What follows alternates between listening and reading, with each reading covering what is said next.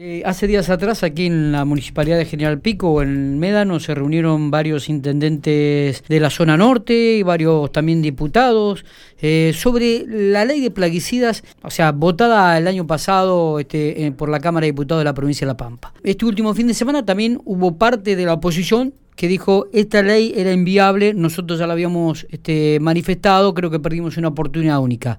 En relación a este tema y en relación a estas definiciones, vamos, estamos hablando con Eduardo Pepa, que es un diputado provincial por el, por el PRO, por Juntos por el Cambio, a quien agradecemos estos minutos. Eduardo, buenos días, ¿cómo le va? Buenos días, es un gusto poder hablar con ustedes. Sabes que durante mi gestión de intendente tuvimos mucha relación con vos, así que para mí es un, halago poder estar hablando con este medio. Bueno, le agradecemos mucho, Eduardo. Se, por ahí se entrecortó un poquitito la introducción, pero bueno, eh, ¿realmente es imposible su aplicación, la ley de plaguicida en la provincia de La Pampa? Usted es un hombre de campo también. A ver, argumenteme por qué. Además de hombre de campo, soy ingeniero agrónomo, ingeniero agrónomo recibido en el año 1980. Eh, trabajé en una empresa de fumigación yo digo la más importante, no de La Pampa, sino del centro del país, que es la eh, empresa de don Emilio Ascara Tirastorza. Eh, así que tengo un conocimiento enorme de lo que es la aplicación. Primero quiero decir que, que no estamos en contra, en ningún momento estuvimos en contra de la ley, de, que había que hacer algo, ¿eh? que había que hacer algo y lo primero es que debemos debemos celebrar que en, la Cámara de Diputados de la provincia de La Pampa en el año 2020 se trató esta ley, eh, porque me parece fundamental que había que hacer algo. Igual teníamos una ley del año 1980 y algo, que la había redactado un ingeniero, había sido compañero mío de la facultad, el ingeniero Falli, y era una ley que era bastante completita. Lo único que nunca el gobierno, los gobiernos provinciales de turno, ni los municipales, en el cual me incluyo, porque además no teníamos autoridad de aplicación, no se cumplió nunca. Porque eh, hoy debe haber, había en ese momento capaz que había 50, 60 aplicadores terrestres y, no había ninguno inscrito en la provincia, no se hacía nada. Entonces, primero, fundamental celebrar que no estamos en contra. Lo que sí es una ley que estuvimos todo el año, recibimos a más de, de 30, 35 actores eh, que explicar eh, desde los colectivos sanitarios, desde la Facultad de Agronomía, desde el INTA, desde el Centro de, Vendedores de Productos, un montón, eh, aplicadores terrestres, aplicadores aéreos. Y yo creo que en el fondo terminamos escuchando una sola campana. después la ley... ¿De quién es esa campana? La, una sola campana del Ejecutivo que manda un proyecto que era engorroso, que vos cumplís eh, el, tema de las distancias, que había que, las distancias eh, eh, para aplicaciones aéreas no menos de no menos de 3.000 metros, de aplicaciones terrestres no menos de 500 metros del, eje urbano. y después termina dándole, en un momento dado, termina dándole al intendente la facultad de, modificarla o de, autorizar de, autorizar distintas distancias, entonces no tiene no tiene sentido. Eh, y después se fue, después hay tres autoridades, tres autoridades de aplicación. Está el Ministerio de, de, la Producción, está el Ministerio de Salud y está el, otro ministerio que está Titarelli, el de ah, bueno, el otro ministerio. de Medio Ambiente.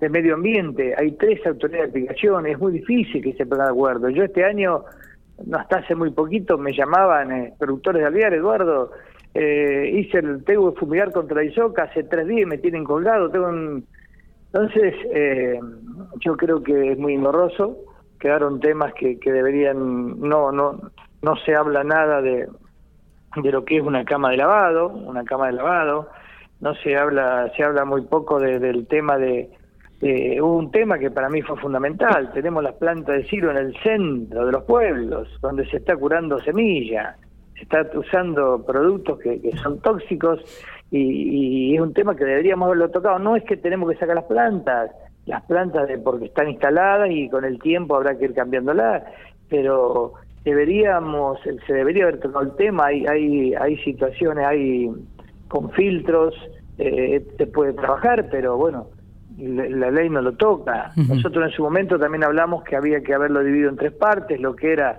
eh, fitosanitarios o agroquímicos, plaguicidas en general, lo que eran los domisanitarios, lo que se usan en, la casa donde tenemos que, la, las amas de casa andan todos los días gastando un frasco de Fuji siguiendo las moscas, y eso es tan tóxico más que el resto.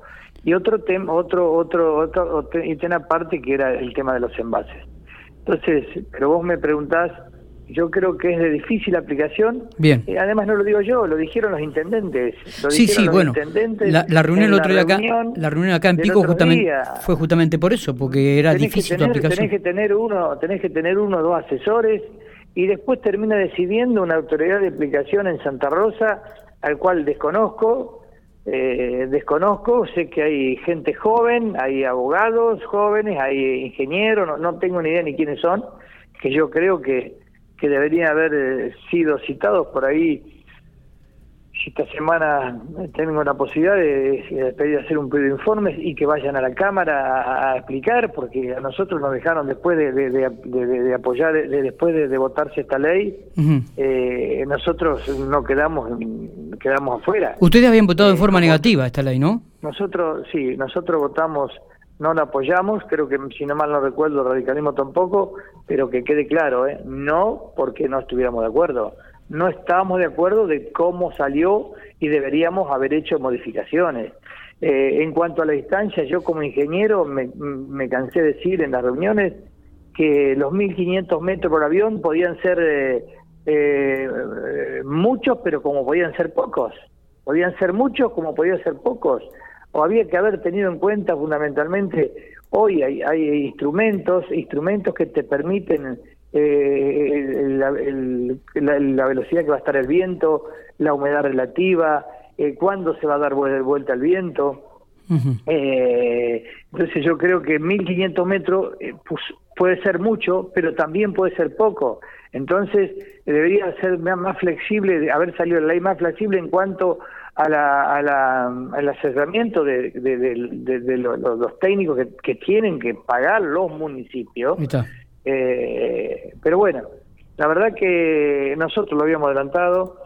Eh, yo creo que hoy si salimos a dar una vuelta por los campos, seguramente la mitad de los equipos terrestres están chorreando los picos.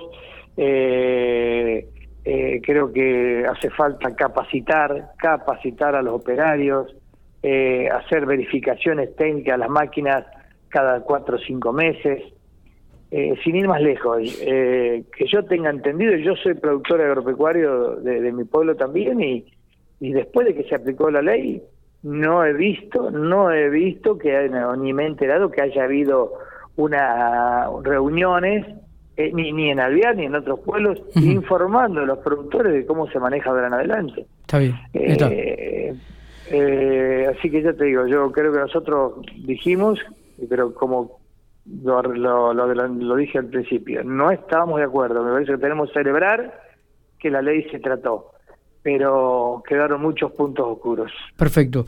Eh, otro tema también que va a presentar, o no sé si ha presentado un proyecto, algo que nos llegó también al oído, eh, que tiene que ver justamente con, con, las rutas en la provincia de La Pampa, que tiene que ver justamente con estos accidentes que han ocurrido últimamente. Cuéntenos un poco, Eduardo. Sí, están ocurriendo. Eh, mi trabajo, yo les cuento que yo, realmente mi, mi bloque tiene un grupo de asesores, pero los asesores míos son la gente de mi pueblo, de los pueblos vecinos, eh, los productores. Eh, te digo más, hace 45 días íbamos a un partido de fútbol en un amistoso que jugamos con Ferro de Pico un sábado a la tarde. Jugamos, discúlpeme, usted no juega, digo, pero... jugamos el club Albiar Fútbol, ah. un partido amistoso y cuando llegamos, es decir, eh, coches que iban conmigo, me dice, Eduardo, ¿no? hace algo. Donde fue el accidente ayer, donde fue el accidente ayer, que a lo mejor no tiene nada que ver con esto, pero sí están los renuevos de los olmos, están pegados a la ruta, hay renuevos, no plantas altas, renuevos de olmos de un metro, un metro y medio, que no permiten la visibilidad de cuando viene un auto en plena curva.